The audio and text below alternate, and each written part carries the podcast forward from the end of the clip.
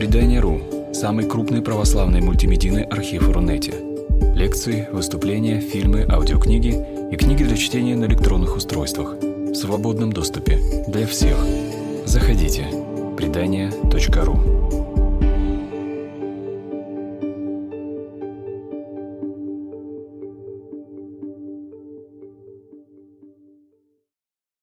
Всегда приятнее смотреть вместе э, произведения искусства. Наша лекция не будет лекцией по искусствоведению, поскольку я не искусствовед.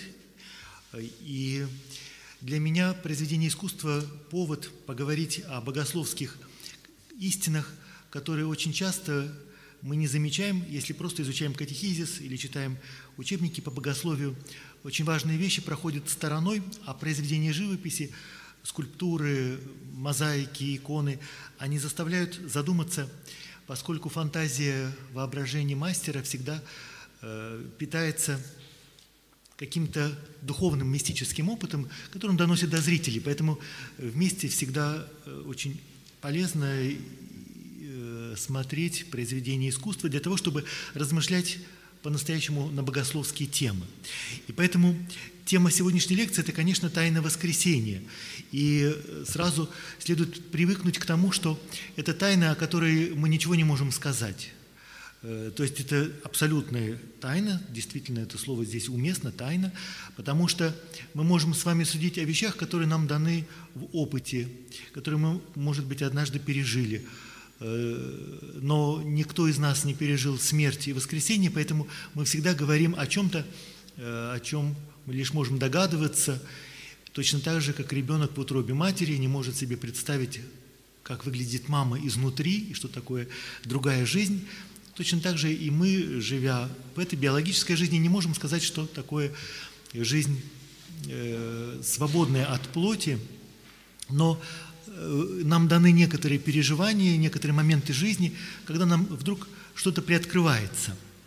И поэтому э, воскресенье остается абсолютной тайной, и э, изобразить воскресенье средствами живописи или какого-то э, пластического искусства, э, в общем-то, очень неблагодарный труд, прежде всего потому, что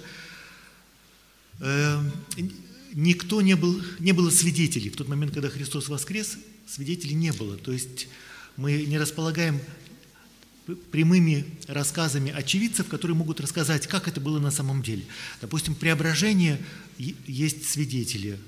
Э, как минимум три апостола видели и могут рассказать, как, что, и, и что происходило.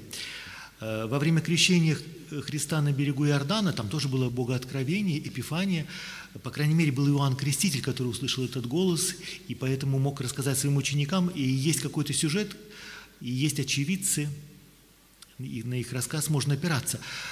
Воскресение Христа не имеет мизансцены, а, э, его не видел никто, но э, воскресший Христос являлся ученикам, и на основании этого мы можем что-то реконструировать, изобразить посредством намека. То есть первое, что нужно э, понять, что самое главное в христианстве – воскресение, оно не имеет мизансцены, остается абсолютной тайной.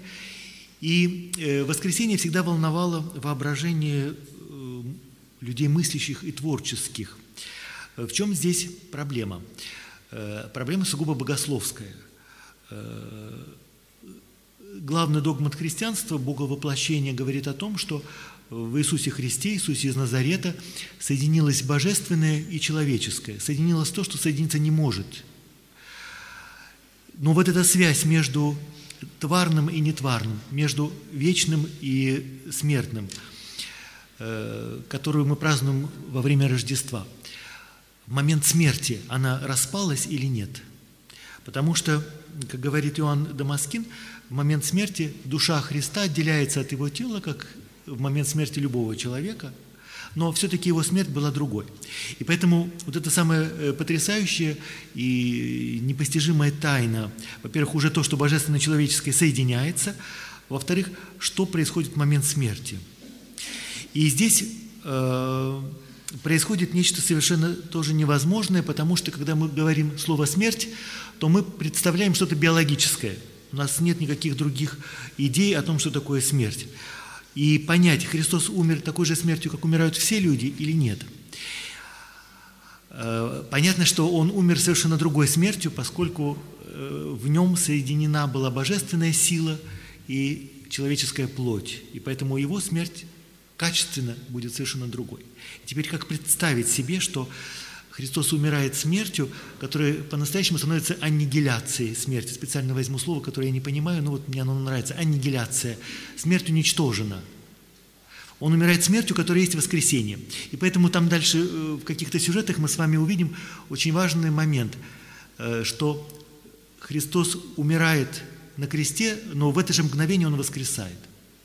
Здесь как бы следующий сюжет, который нужно проговорить немножко более обстоятельно – когда мы с вами празднуем Страстную Седмицу и Пасху, то одно дело Страстная Пятница, мы все это понимаем.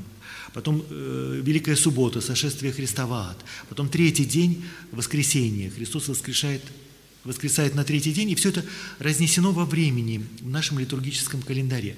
Потому что так это представлено в синоптических Евангелиях. Потом на сороковой день будет Вознесение, потом на пятидесятый день будет Пятидесятница, неспослание Святого Духа – Поэтому Христос умер, был погребен, воскрес, э, вознесся на небеса и послал Святого Духа. Все это растягивается как минимум на 50 дней. В Евангелии от Иоанна это происходит в одно и то же мгновение. И поэтому э, вот эта традиция, которая восходит именно к интуиции Иоанна Богослова, она будет очень важна для Восточной Церкви и для нашей э, иконографии тоже. Представить, что это одно единое событие – то, что мы по-человечески хотим, хотим разнести во времени, оно совершается в одно и то же мгновение. Э, в одном апокрифическом Евангелии, Евангелие от Филиппа, с некоторой долей юмора говорится, многие считают и принято думать, что Иисус сначала умер, а затем воскрес. Но на самом деле Он воскрес, а уже затем умер. Э, э, здесь с таким юмором э, автор говорит о том, что нужно себе представить такую смерть, которая в себе заключала силу воскресения. Э, вот именно та божественная сила, которая пребывала в нем в этот момент, совершает то, что совершилось. И все это было единое событие. Э, святой Афанасий Александрийский, Афанасий Великий, говорил, что Христос воскрес на кресте – и э, сейчас мы с вами просто э, бегло посмотрим, как некоторые произведения искусства позволяют нам увидеть некоторые аспекты божественной тайны, как это себе представляли иконописцы, художники, скульпторы, которые мы не увидим, если просто занимаемся катехизисом. А, некоторые моменты они находили в апокрифах, то есть в тех священных текстах, которые не вошли в канон Священного Писания. Впрочем, опять возвращаюсь к этой мысли, вообще творческое воображение гения э, всегда представляет собой некоторый апокриф э, и по-своему тоже является какой-то частичкой откровения. Эм, итак, начнем с первых изображений. То, что вы видите сейчас, не имеет а, отношения э, непосредственно к нашему сюжету, хотя это иллюстрация пророчеству Иезекииля о воскресших костях. Э, то, что читается на утренней Великой Субботы, в пятницу вечером, э, вот это знаменитое пророчество. И здесь мы видим, как Бог воскрешает умерших, как будто как какой-то конструктор, потому что по отдельности берутся кости, наращивается плоть, и то, как ветхозаветный человек себе мог представить всеобщее воскресение, которое совершится в конце времен – это не имеет отношения к воскресению Христа, хотя, может быть, некоторые моменты перекликаются с ним. Это изображение интересно тем, что оно происходит из синагоги, э, которая находилась в местечке Дура, к сожалению, такое слово, Дура Европос. Э, это пограничный пункт между Персидской империей и Римской империей, середина второго века – Э, и от того, что этот город был засыпан песком, как крепостное укрепление, эти здания примыкали к крепостной стене, для укрепления стены засыпали песком, и они пролежали в таком виде э, почти 200, 20 веков. В 1930 году начались раскопки, и в хорошей сохранности вдруг обнаружены были фрески. Там были рядом синагога, христианский храм и несколько языческих святилищ, в том числе святилище Бога Митры. И это фреска из синагоги, что говорит о том, что когда мы говори, утверждают, что будто в иудаизме нет священных изображений, и что это запрещено, э, не совсем так. Это взято из синагоги. Более того, можно видеть, что тот же самый мастер расписывал и христианский храм, и синагогу. Значит, вот э, то, что есть в синагоге, а это христианский храм, домовая церковь. Значит, нужно себе представить, что слово «церковь» э, не означает то, что означает оно в современном языке. Э, это дом одного из состоятельных людей, судя по его размерам, э, в котором собиралась христианская община для домашней Евхаристии. И вот это был дом, который после смерти остался как храм, он стал принадлежать общине, и в том месте, где собиралась община, был обустроен баптистерий. Там в глубине между колоннами находится баптистерий, где совершали крещение, особенно вот Великую Субботу, потому что крещение, как я часто э, напоминаю э, Самвона, это не про воду, не про купание, крещение – это про смерть и воскресение. И поэтому э, рядом с баптистерием вы видите справа два изображения. Вы видите нечто в форме саркофага, к которому приближаются женские фигуры. Э, действительно, это так изображали гроб Христа, вот как римские саркофаги. И, вероятно, было три женских фигуры, которые на рассвете идут зажженными факелами. Э, и прекрасно, что именно этот сюжет сопровождает э, таинство крещения, баптистерии, потому что крещение – это и есть погружение в смерть и воскресение Христа. И это первое изображение воскресение, каким э, его себе представляли древние христиане. Э, это эллинистическая синагога, соответственно, церковь э, христианская тоже под влиянием эллинистического искусства. И чуть позже в катакомбах мы находим тоже некоторые изображения воскресения. Опять же, никакой сценографии нет, поэтому христианское искусство катакомб, оно прибегает к языку аллегорий и насказаний, символов. И э, что можно сказать о воскресении Христа языком символов? И вы легко можете догадаться. Пророк Иона.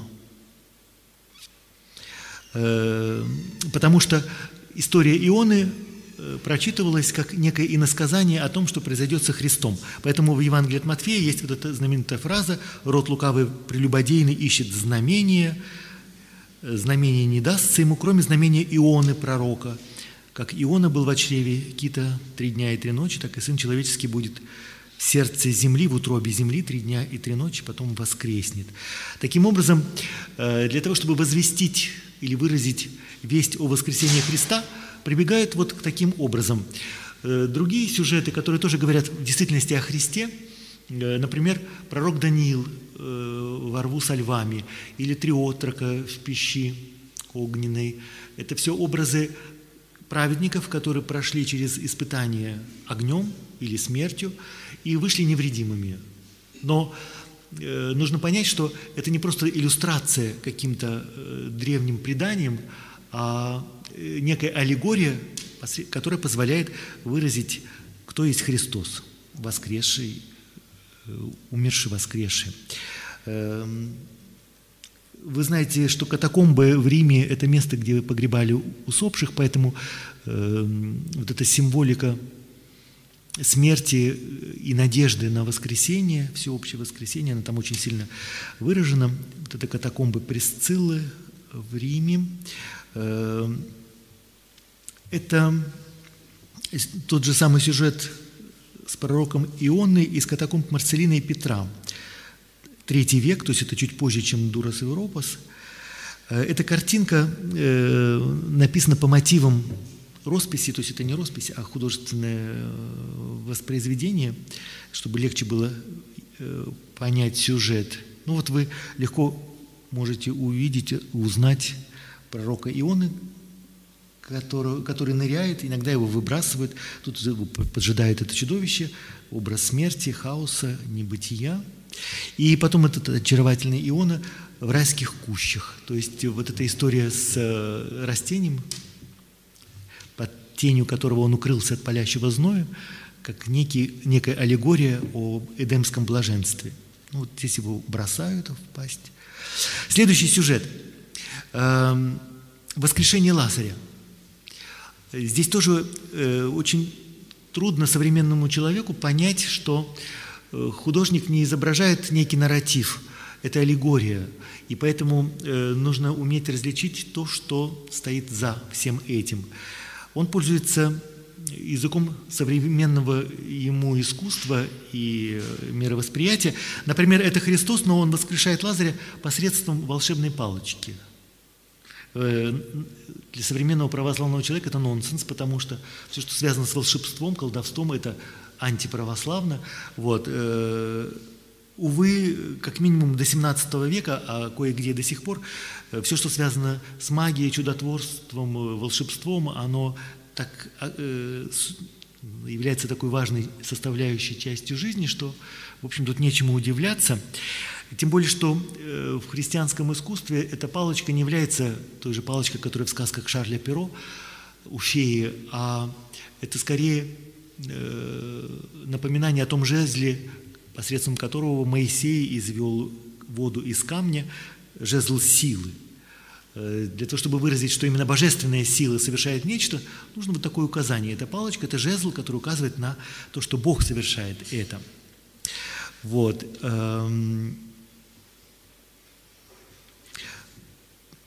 Вот аналогичное изображение в другом месте. Значит, опять же, это место, в котором христиане собирались для Евхаристии, где они прятались от гонений, от смерти, там, где они хоронили своих усопших, там, э, где они совершали э, погребальные тризны. И в катакомбах очень много древнехристианских символов. Как только исчезает символ, потому что это почти как иероглиф, э, то Э, на смену приходят концепты либо нарративы, то, что нам уже более понятно. И вот уже в IV веке христиане выходят из катакомб и хоронят своих усопших уже в роскошных саркофагах, которые украшены барельефами. На некоторых саркофагах изображают сцены жизни Христа, точно так же, как язычники изображают на своих саркофагах некоторые языческие мистерии. Вероятно, на этом саркофаге Христос предстоит перед Пилатом, и Христос здесь безбородый, как римский юноша благородного происхождения, э, с длинными вьющимися волосами.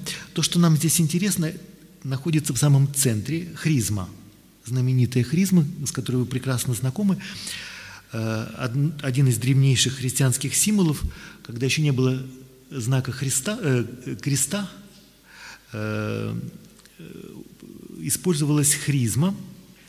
Первые две буквы имени Христос, по-гречески «хи» и «ро», э, вот образуют некое подобие креста, но вместе с тем это не совсем крест, это именно э, анаграмма имени Христа.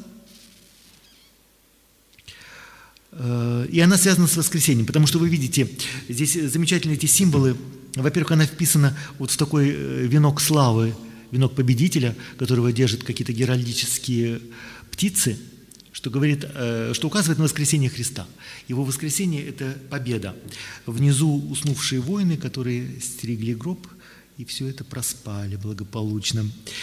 И, конечно, э, классическим и каноническим является изображение жен-мироносец, который приходит к пустому гробу. И вот здесь возникают новые интересные детали. Это слоновая кость, она хранится в Британском музее примерно 420 года. Марии у пустой гробницы.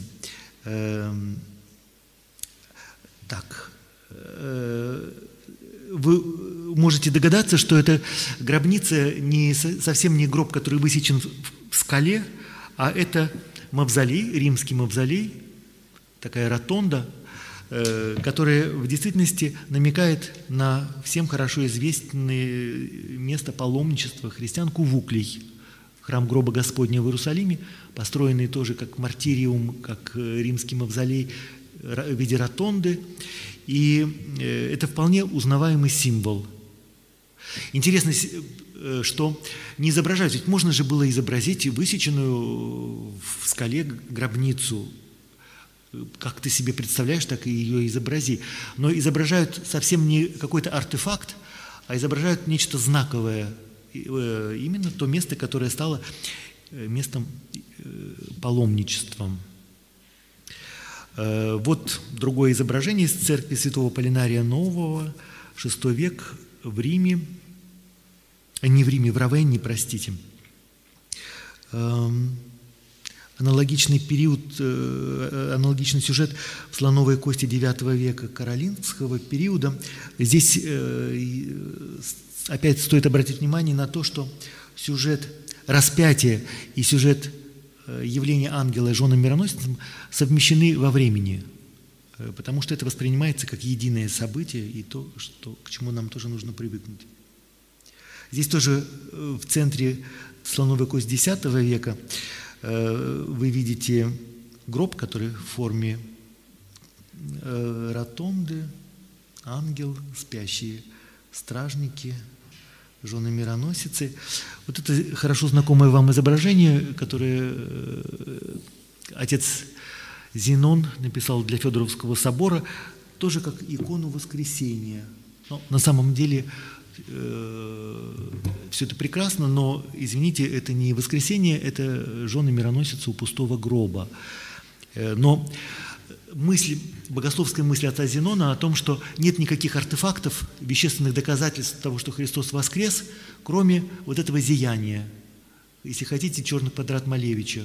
Некоторым э, благочестивым людям это напоминает вот какой-то черный квадрат Малевича, э, потому что э, единственное указание на божественное присутствие – это пустота.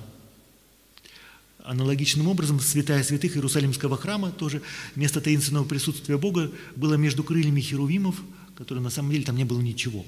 Но именно там пребывал Бог, и поэтому вот эта символика пустого гроба, она очень интересна и глубока. Э, вот этого знаменитого белого ангела э, из монастыря Милишева в Сербии, фреска XIII века, конечно, это абсолютный шедевр, вы ее прекрасно знаете. Э, в Сербии в это время работали византийские мастера, которые бежали э, от уже э, от турков и вообще Византийская империя клонилась к упадку, поэтому они охотно принимали приглашение расписывать храмы за пределами Византийской империи. Вот белый ангел.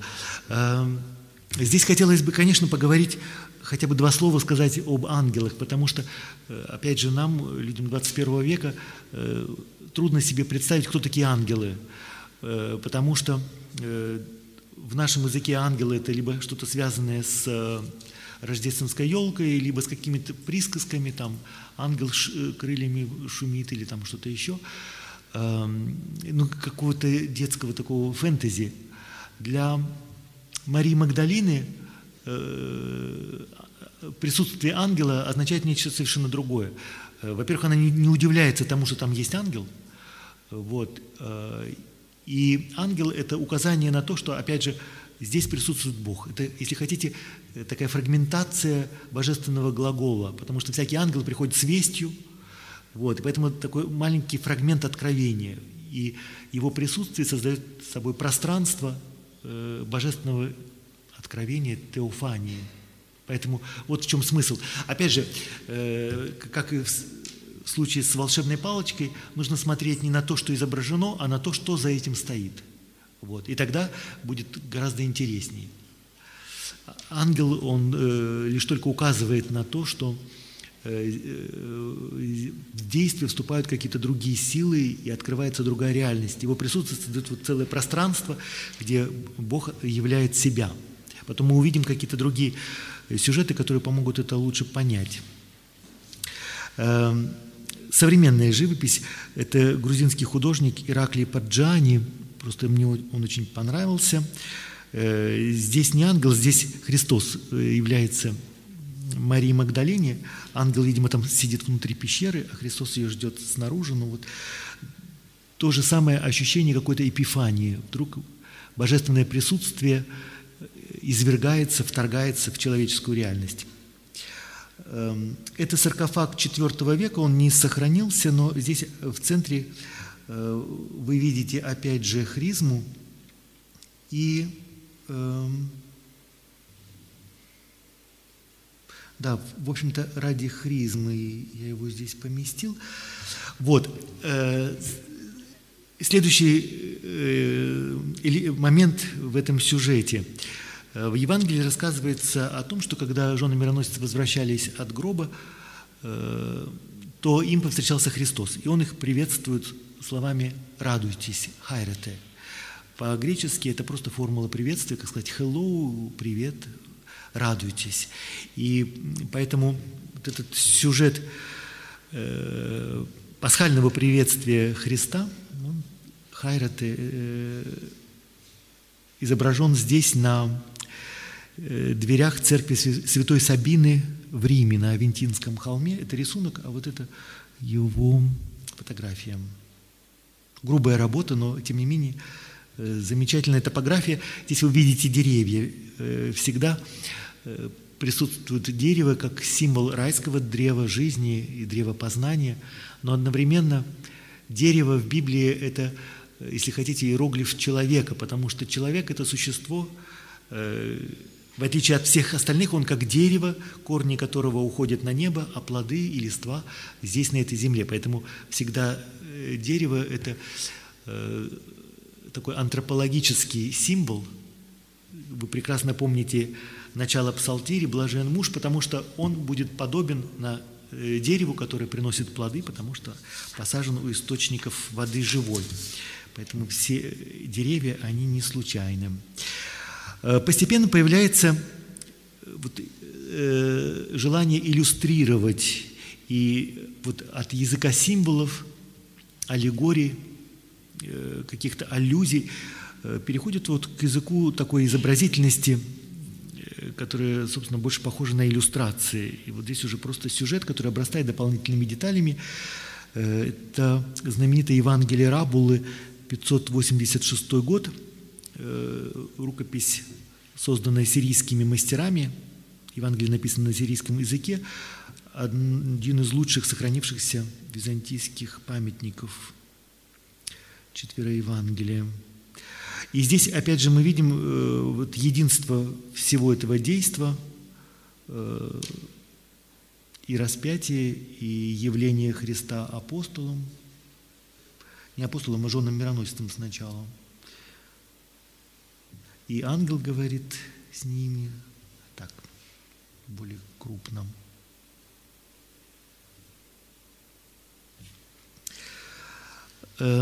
Другой сюжет, который связан с э, темой воскресения, это очень похоже на нашу литургическую традицию, э, потому что вот пасхальный цикл, он включает в себя несколько эпизодов, и после явления женам мироносцам воскресший являет себя апостолу Фоме.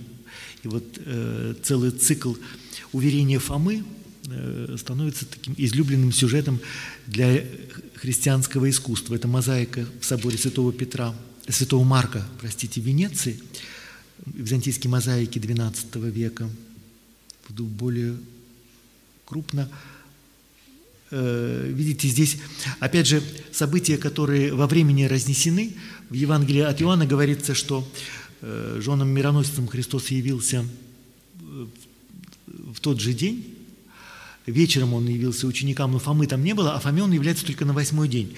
Здесь все вместе объединяется как некий намек на присутствие воскресшего Христа. Эм...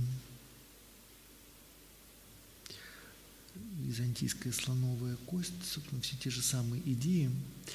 Э, вот уверение святого Фомы, тоже 420 года, примерно резьба по слоновой кости, немножко грубоватая, но э, показано, что лица апостолов озадачены всем происходящим. Христос поднимает руку как победитель, Фома указывает своим пальцем уверение Фомы. Э, вот замечательный элемент всей этой истории, э, когда храм гроба Господня становится излюбленным местом паломничества, туда стекаются толпы паломников, и, конечно, возвращаясь оттуда, они хотят увезти с собой какие-нибудь святыньки, как мы с вами. И э, в Монце сохранилось несколько вот таких ампул VI века, и на э, этих ампулах, где была либо святая вода, либо освященный елей, либо какие-то другие святыни, э, изображались вот эти сюжеты явления ангела-мироносицем и уверение Фомы.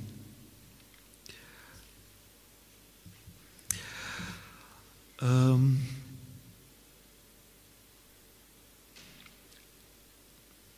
более привычное для нас изображение Христа, воскресение Христа, как э, изображение сошествия в ад. Значит, опять же, вспомним эту проблему, что не было свидетелей. На горе Фавор были свидетели, у Иордана не было – были свидетели, здесь не было свидетелей, поэтому на что можно опереться. И э, в Новом Завете есть лишь только намек. Апостол Петр во втором послании Петра говорит о сошествии в ад. Он говорит, э, Христос был умершвлен телесно, но духом возвращен к жизни, и в духе он отправился и проповедовал духом в темнице, то есть Христос был умершлен в своей плоти, был возвращен к жизни, воскрешен силой Святого Духа, и в этом новом воскресшем теле он спускается к духам усопшим, усопших э, в преисподней. И в Новом Завете это лишь только вот э, два стиха. Э, но существует множество апокрифов и толкований на эти стихи, где сошествие в ад описывается как уже э, такое грандиозное событие. Э, во-первых, э, здесь под словом «ад» имеется место пребывания усопших, то есть это скорее э, земли. В других языках слово «ад» иногда употребляется во множественном числе и в единственном. Например, «инферно» по-итальянски и «инфери» – это вот есть вот те самые преисподние, сошилось и в преисподней земли, вот туда спускается – почему? Потому что он тоже умер, его тело и душа разлучились, и поэтому э, у него, он не мог избежать общей участи. Э, он спускается в ад, но поскольку божество никуда не ушло, божественное присутствие, то эм, его смерть оказывается аннигиляцией смерти, то есть упразднением ада. И здесь вспоминается обычно э, апокрифическое Евангелие Никодима, потому что э, именно Никодиму приписали э, вот этот текст, в котором рассказывается о том, что поскольку Никодим снимал Христа с креста, предал погребению, именно он мог сообщить некоторые детали, о которых не знали другие ученики, поскольку все разбежались. В его Евангелии говорится о том, что для того, чтобы засвидетельствовать перед римскими властями, нужны были очевидцы. И в качестве очевидцев позвали двух сыновей Симеона Богоприимца, которые в этот момент тоже были в аду, поскольку э, Христос победил ад, то можно было каким-то образом их извлечь. И как бы ничего это не комментирую, но просто сам по себе этот образ, что кто-то возвращается с того света, и это не просто случайные люди, а вот эти два сына Симеона Богоприимца, и они рассказывают о том, как это выглядело изнутри – о том, что послышался шум, о том, что вдруг все наполнилось светом, сияние, которое осияло собой все бездны. Вот. И э, Христос вывел узников из преисподней. И все это для того, чтобы засвидетельствовать перед римскими властями, что э, Христа не просто похитили, как это рассказывается в Евангелии от Матфея, вот эта э, версия, что будет клевета, Э, и вот это повествование легло в основу иконографии, которая называется анастазис, то есть воскресение, сошествие в ад. Она совершенно очаровательна э, по своим формам. Э, что мы здесь видим? Конечно, вам интересно узнать, кто изображен слева, и вы, может быть, знаете, что это царь Давид и царь Соломон. Тот, у кого борода и кто немножко постарше, это Давид, Соломон. Но, может быть, вы не знаете, зачем они здесь. Э, они для того, чтобы засвидетельствовать, что тот, кто спустился в ад, это действительно их потомок, это новый Давид, это их семя. И он истинный Бог и истинный человек. Он их сын по плоти. Э, и вот они как два главных свидетеля, потому что всегда свидетелей должно быть как минимум два. Давид и Соломон в данном случае свидетельствуют о том, что это э, совершенный человек. Он умер как человек и воскрес как Бог по плоти он их потомок. И вы узнаете Адама и Еву, и кучу металлолома, сломанные двери, замки, засовы, оковы, непонятно что, э, под ногами у Христа. И вот это преисподнее, которое тоже как некое зияние. Ну, вот, аналогичный сюжет. Эм. По мере развития этого сюжета, вот это уже начало XII века, мозаика в Дафни, э, появляются дополнительные свидетели, в частности, Иоанн Креститель – тот, кто первым указал на Христа, «се агнец Божий», вот он э, с таким выразительным жестом, который говорит это «се», вот, смотрите сюда, смотрите, вуаля, «се», тот, э, о ком э, я проповедовал. Вот прекрасная мозаика в Торчелло XII века, это окрестности Венеции – тот же самый сюжет, который обрастает дополнительными деталями. Опять же, присутствие ангелов. Э, присутствие ангелов для того, чтобы подчеркнуть, что мы оказываемся в каком-то другом пространстве. Э, когда читаешь Евангелие от Иоанна, и вот описывается присутствие ангелов там, э, или вообще, когда на изображениях видишь двух ангелов, которые сидят, один у главы, там, где была глава Христа, другой там, где были его ноги, то это очень напоминает Э, святая святых Иерусалимского храма. Также по краям святая святых э, находились э, херувимы, которые знаменовали собой божественное присутствие. Поэтому как будто жены мироносицы оказываются вот в этом пространстве святая святых, где происходит нечто совершенно нетривиальное. Вот. Но современные иконы, хорошо знакомые вам, как раз воспроизводят все эти сюжеты. Э, фреска монастыря Хора в Константинополе. Если вы будете в Стамбуле, то обязательно нужно посетить это место. Э, вот эта знаменитая фреска «Воскресенье». Э, она, конечно, потрясает, она просто грандиозная. В ней передан драматизм и динамика невероятной силы. На мой вкус – это самое монументальное из всех изображений воскресения Христа, потому что, когда ты находишься под сводами этой фрески, ты действительно чувствуешь эту силу, которая э, вытягивает из ада не только Адама и Еву, но тоже всех, кто смотрит на это изображение. Эм, что касается ангелов, которые создают особое пространство теофании, то здесь вы видите другой элемент – Э, вы видите мандорла. Да? Мандорла – это такой овальный нимб, символ божественной славы, и э, он выполняет такую э, парадоксальную функцию. С одной стороны, он оттеняет присутствие божественной славы, и вместе с тем он его как бы скрывает, закрывает собой, замыкает в себе это сияние – Эм, и здесь мы можем понять, что воскресение – это некая сила, порыв, э, и именно вот этот динамизм, который выражен общей композицией и доносит самое главное богословское содержание. То есть для того, чтобы понять, что такое воскресенье, не нужно рассказывать сказки, э, не нужно рассказывать мифы, легенды, э, потому что дело не в легенде и не в нарративе, а в том, в той реальности, которую, которая за ним стоит и которую он пытается выразить. Здесь появляется новый персонаж. Обратите внимание, юноша с посохом за Евой стоит. Это Авель. Э, поскольку Авель был пастухом, и э, когда мы с вами говорим «смерть», то мы э, мыслим какими-то абстрактными категориями. Древний человек мыслил архетипами. Когда говорили «смерть», то всегда вспоминали Авеля, потому что это первый кто вкусил смерть. И всегда это смерть убийства. Это некий, некий результат греха и насилия. Вот, поэтому Авель, э, он здесь не случайно, это образ первого человека, который вкусил смерть, но э, эта смерть это было братоубийство, э, насилие.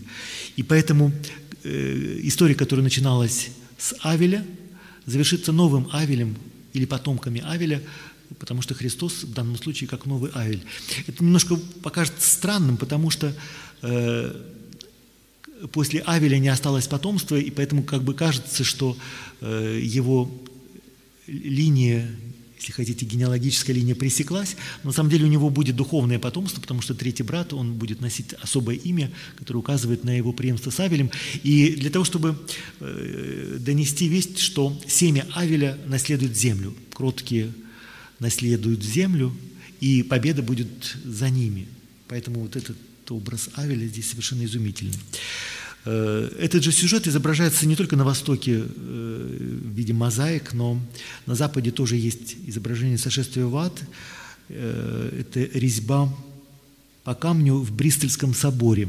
Здесь воскресший Христос является женой, может быть, Марии Магдалини, но в руках он держит крест как знамя победы, вот, и у его ног склонилась женская фигура –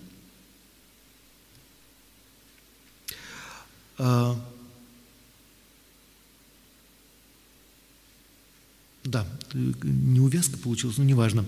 Другой пример сошествия в ад э, – Алавастер из Лувра.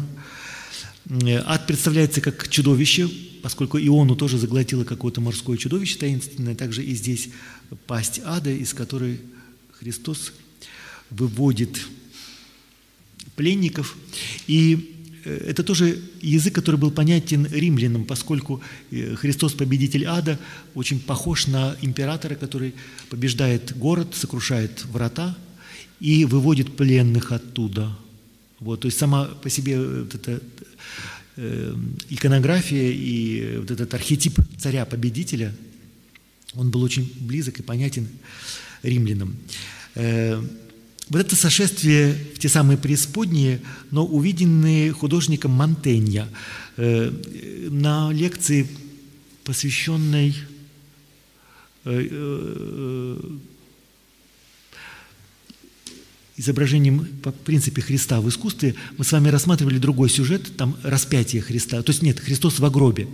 И Монтень изобразил Христа так, как будто он стоит у его ног. То есть вот Христос Э, перед вами не стоит, а в таком горизонтальном положении, и поэтому другие совсем пропорции, и это очень шокирует, вот именно этот ракурс. Также и здесь он изображает ад, но как бы со спины Христа.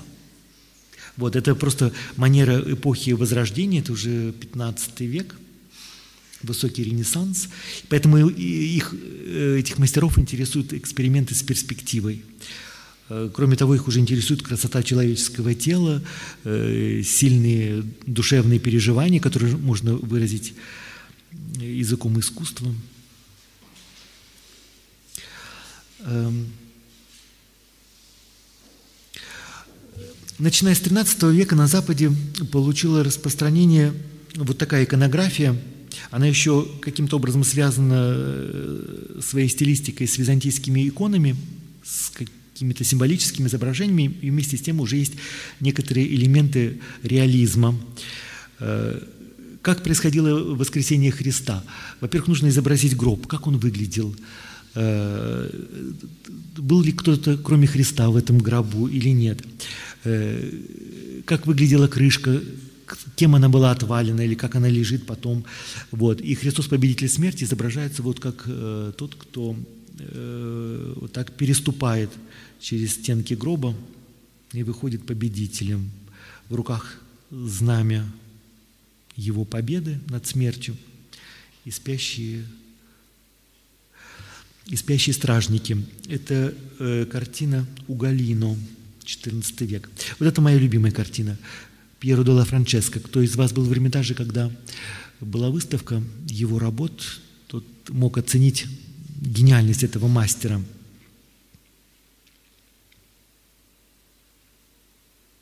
Например, вопрос, э, воскресенье происходило ночью или на рассвете?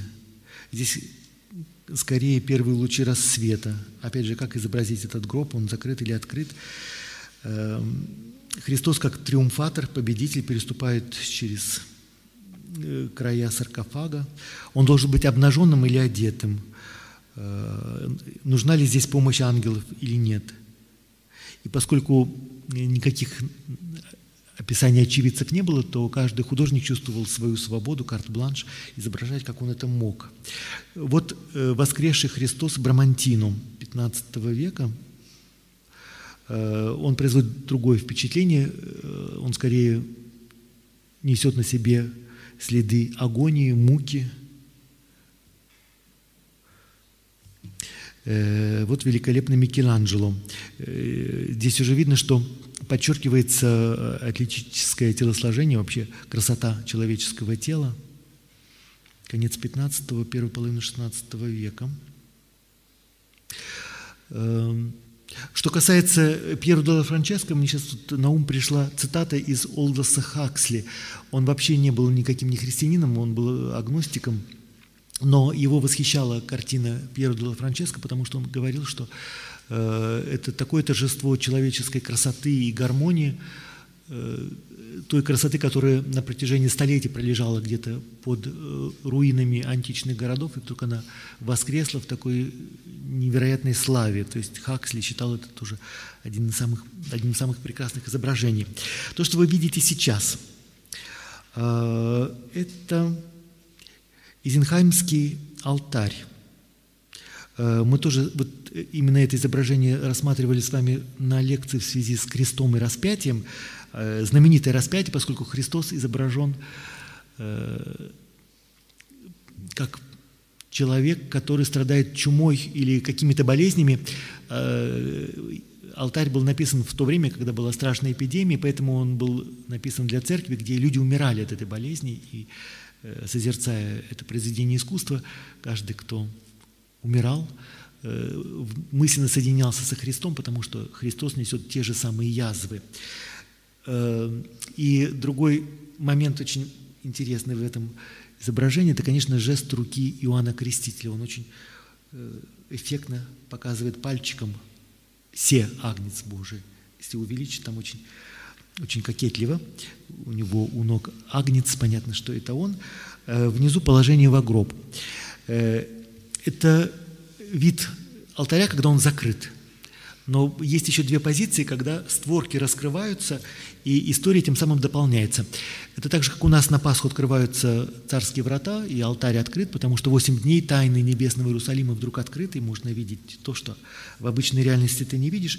И вот здесь можно увидеть справа на крайней створке знаменитое воскресение Христа, работы Матисса Грюнвальда, Христос окруженный сиянием божественного света, в состоянии левитации, он парит над землей, воскресший Христос. Эм, несколько картин, связанных с сюжетом э, «Ноли Митанджеры», то есть «Не прикасайся ко мне». Э, иллюстрация к эпизоду, когда Мария Магдалина, видя воскресшего Христа, его узнает и в этот момент хочет его удержать, на что Христос отвечает «не удерживай меня». И там э, всегда это произносится с оттенком «пока», «еще», «сейчас», потому что момент еще не настал.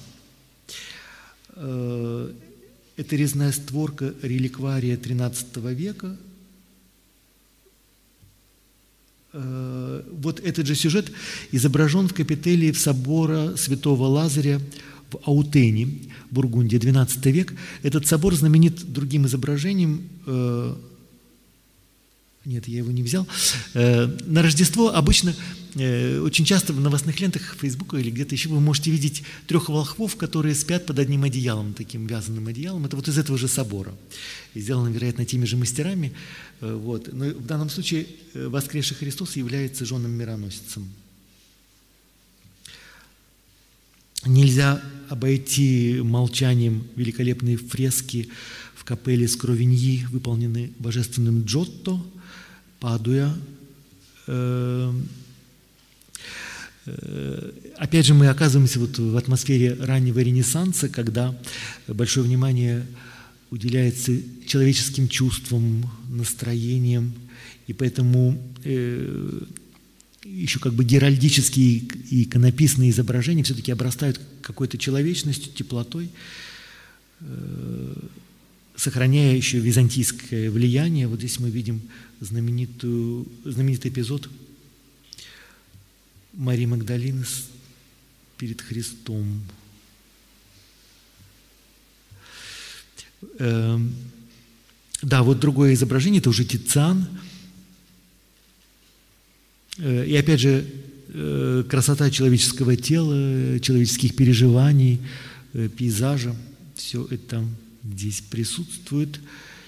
И Тициана, конечно, нужно смотреть живьем, потому что это всегда огромных размеров живопись, и поэтому совсем другое впечатление, когда смотришь натуральную величину.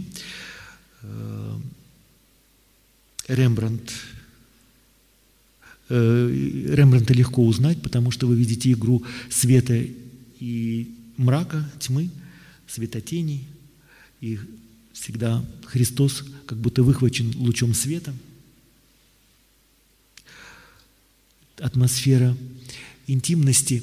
Представьте себе вот Пасха, которая переживается не так, как у нас, такой эйфорией, э, ликованием, а Пасха, которая переживается вот э, как так, такая интимная встреча в сокровенной тишине, уединении. Э, да, э, современное искусство. Э, эти скульптурки находятся в Оксфорде. Их автор Дэвид Уин в колледже Святой Марии Магдалины. Э, тот же самый сюжет «Не прикасайся ко мне», но это языком современного искусства. Опять же, современное искусство интересно тем, что оно э, как будто вымывает то, что является образом э, в классическом академическом искусстве, обнажая что-то совсем другое. И поэтому здесь уже нет вот э, того реализма, который иногда хочется видеть, но обнажаются, может быть, чувства и динамика. Вот это Мария Магдалина.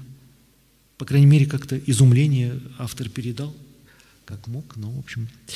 Э, вот тоже современная живопись Рой де Майстер э, находится в Чичестерском соборе. Э, английский художник, который работает в стиле экспрессионизма, абстрактной живописи. Э, и э, Христос поднимается по лестнице. Понятно, что в Вознесение Он возносится, и здесь изображена лестница, которая на самом деле лестница какой-то современного дома.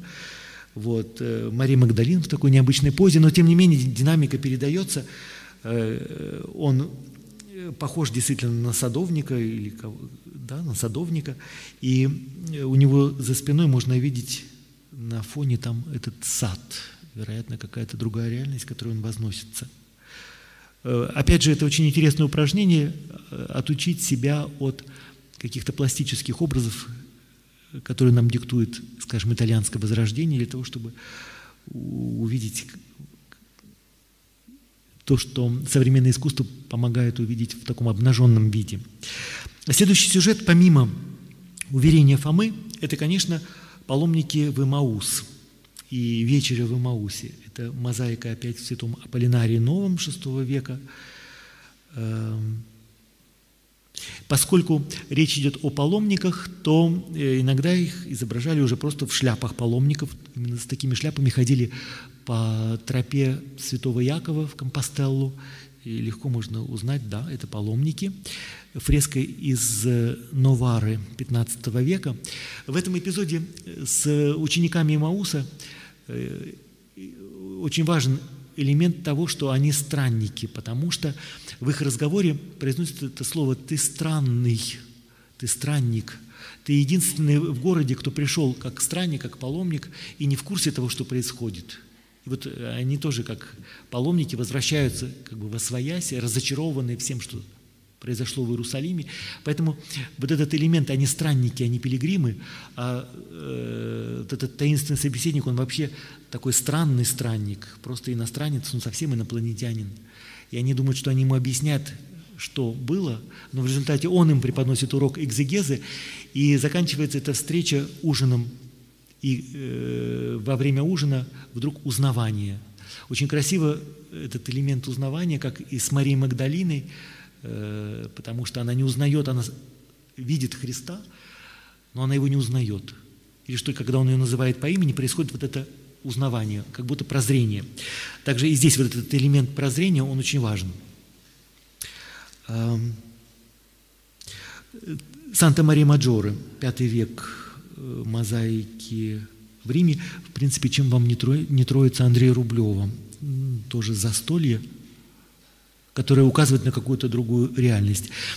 Э, этот сюжет получил особую популярность э, в эпоху контрреформации, потому что были споры о реальном присутствии Христа в Евхаристии, и поэтому Э, Евхаристия – это просто воспоминание ужина или это реальное присутствие Христа. И поэтому сюжет учеников Имауса использовался вот как аргумент того, что каждый раз, когда совершается Евхаристия, Христос невидимо присутствует, точно так же, как Он стал невидимым для своих сотрапезников в Имаусе, точно так же Он присутствует невидимым образом и для всех собравшихся.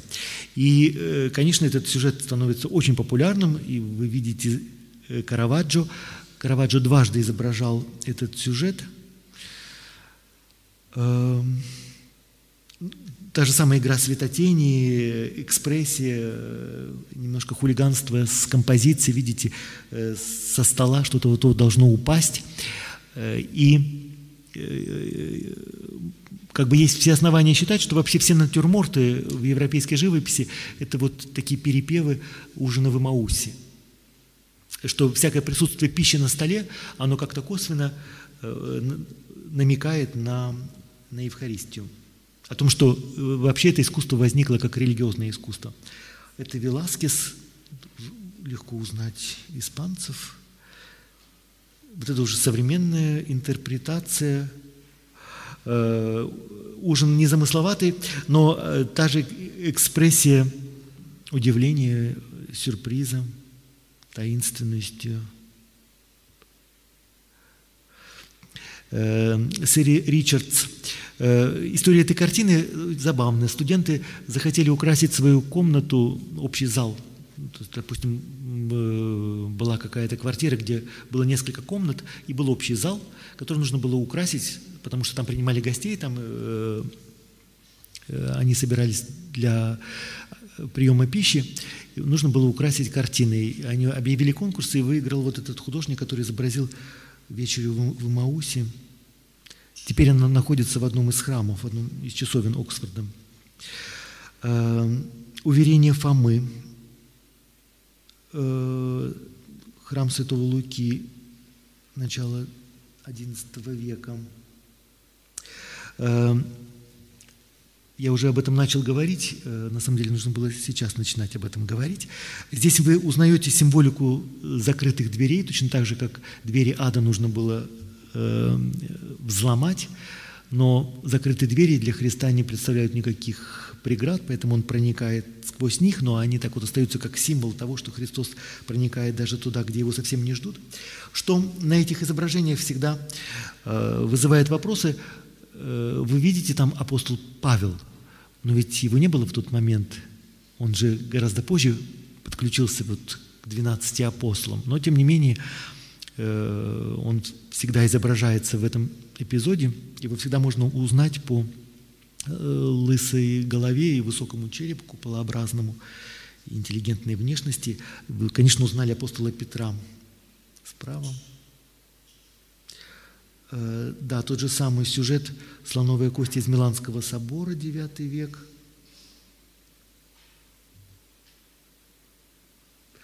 Эм, это из Испании, монастырь святого Доминика.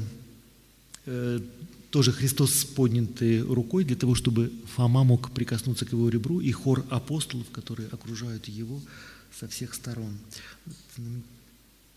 Это, опять же, Ираклий Парджиани, э, вот, уверение Фомы, как он его изобразил, очень трогательно, по-моему, для детской иллюстрации великолепно.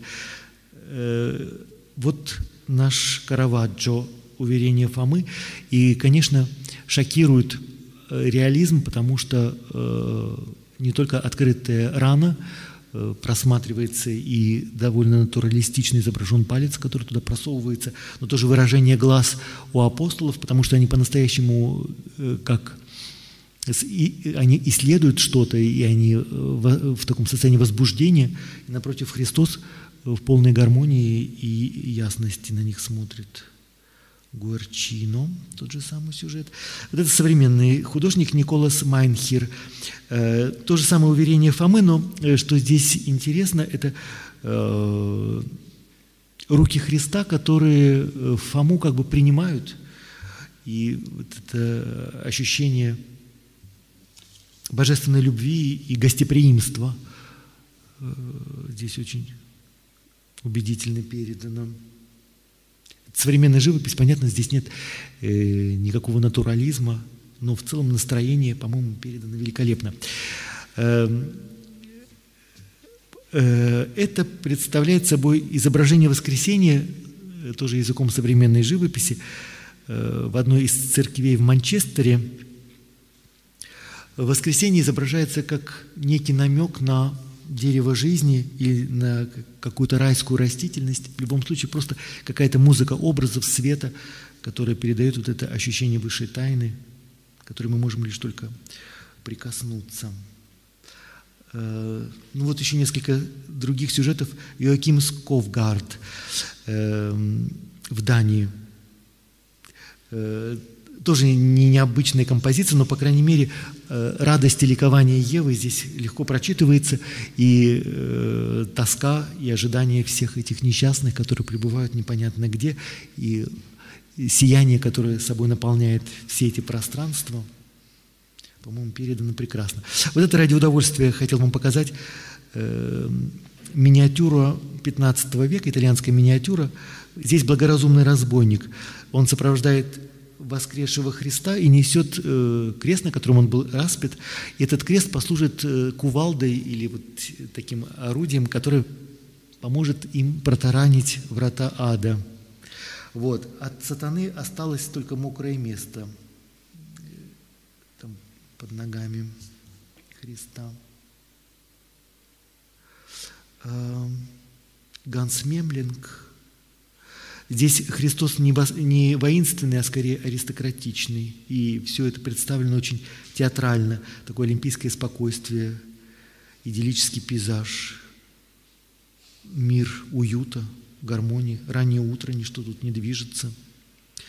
Христос указательным пальцем указывает на Голгофу – опять же, мы видим справа здесь ротонду Иерусалимского храма, и на крайней створке справа эпизод Вознесения Христа. Только ноги свисают сверху, тоже знаменитое изображение Вознесения, как части. Э, ну и закончу я вот этой моей любимой мюнхенской плакеткой. Она хранится в Мюнхене, в э, Национальном музее рельеф из слоновой кости примерно 400 года, изготовлен итальянскими мастерами, может быть, в Риме. И э, здесь э, небольшая плакетка, она размером 18 на 11. В ней тоже объединены две сцены. И э, внизу вы узнаете явление ангела Жоном Мироносицем, а, гроб Господень в виде кувуклия, но сверху эпизод Вознесения. Э, в книге Деяний говорится, что Христос был вознесен десницей Божию. И поэтому вот так вот изобразили десницу. Понятно, что изображают не руку, а изображают действие божественной силы, потому что вообще в Библии рука и вот разные части тела, а, они никогда не указывают какую-то э, анатомическую реальность, но э, то, что они выражают. Рука в данном случае сила. Обратите внимание, что фактически это иллюстрация к символу веры, э, и страдавший погребенно, и воскресшего в третий день по Писаниям, и вошедшего на небеса. И здесь все это изображается как единое событие, и вот эта невидимая рука помогает Христу вскарабкаться по горе, поскольку он возносится ввысь, вот, ну там спящие стражники внизу, вот, э, очень выразительные жены-мироносицы. И обратите внимание опять на это древо жизни. Опять же, некая аллегория, что есть человек по образу Божию подобию, э, жизнь, в которой изобилуют жизненные силы, поэтому птицы небесные, которые свили себе гнездо и клюют ягодки этого э, древа жизни. Вот, э, фактически, почему я очень люблю эту плакетку, потому что она выражает идею, что воскресение Христа – это была его царская интронизация. Вошел на небеса для чего? Для того, чтобы занять свой трон, потому что он сын царя, и он царь, и он воцарился. Вот. И именно а, поэтому апостол Павел говорит в послании к римлянам, что через воскресение Христос поставляется, интронизуется как Сын Божий.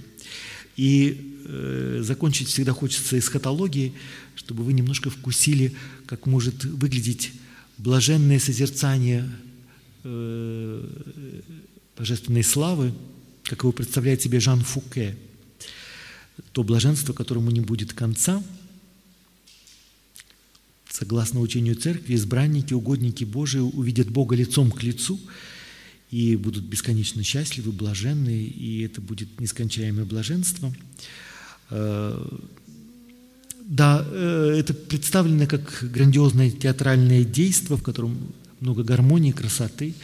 Э, видите Пресвятую Троицу, то есть Христа во славе, Божью Матерь, которая занимает почетное место, одесную, вот. И хор праведников и тех, кто сопричастен этому блаженству. Опять же, вместо мандорла вот это вот золотое сияние. И э, в, синем ореоле многочисленные лики, то есть лица ангелов, архангелов, э, всего, что человек может видеть и не может видеть. Фигура четырех евангелистов, которые находятся э, тоже в этой мандорле. Мне кажется, это просто невероятно красиво. И... При том, что это изображение, по-моему, 10, э, санти... 10 на 12, может быть, но очень маленькое. Но оно так прописано, как будто это огромная картина с такой э, тщательной... тщательностью, деталями.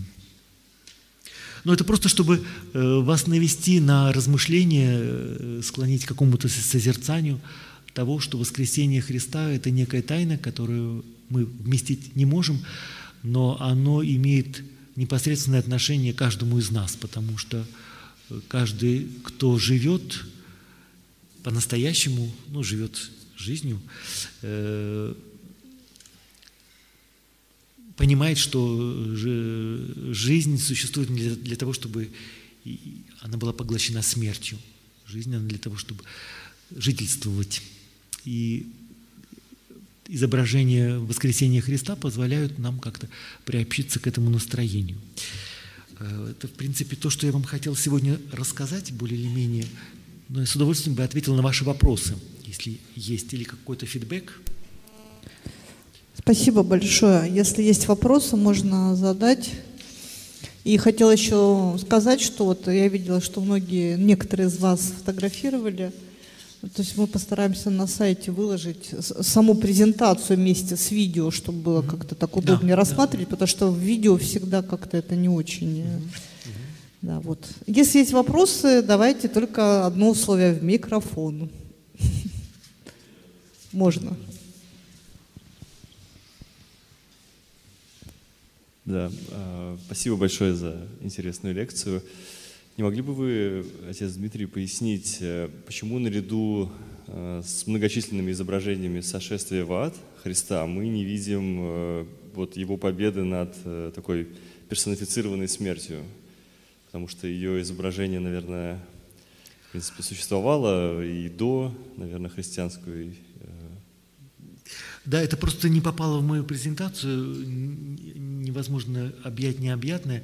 Есть изображение, где даже на наших иконах иногда изображают сатану, потому что сатана и, есть персонификация вот той смерти, которая побеждена. Он либо скован цепями, либо раздавлен, но, в общем, в любом случае он побежден. Хорошо, вот, спасибо. Да, да. То есть, что э, на иконах э, ад, то, что вот инфери во множественном числе, как некое пространство, это одна тема, а смерть и как персонифицированный ад с большой буквы, в единственном числе сатана, он тоже изображается. Есть вопросы еще? Ну, если вопросов нет, тогда заканчиваем. Да, тогда э, желаю всем счастливых пасхальных праздников. Да, как в Федоровском соборе я часто говорю о том, что Пасха длится 40 дней, точно так же, как был пост. 40 дней нужно было каяться, изображать из себя печаль. Вот, теперь нужно 40 дней радоваться. Но радоваться по-настоящему это гораздо труднее, чем изображать печаль. Вот такой Спасибо задание. всем радоваться.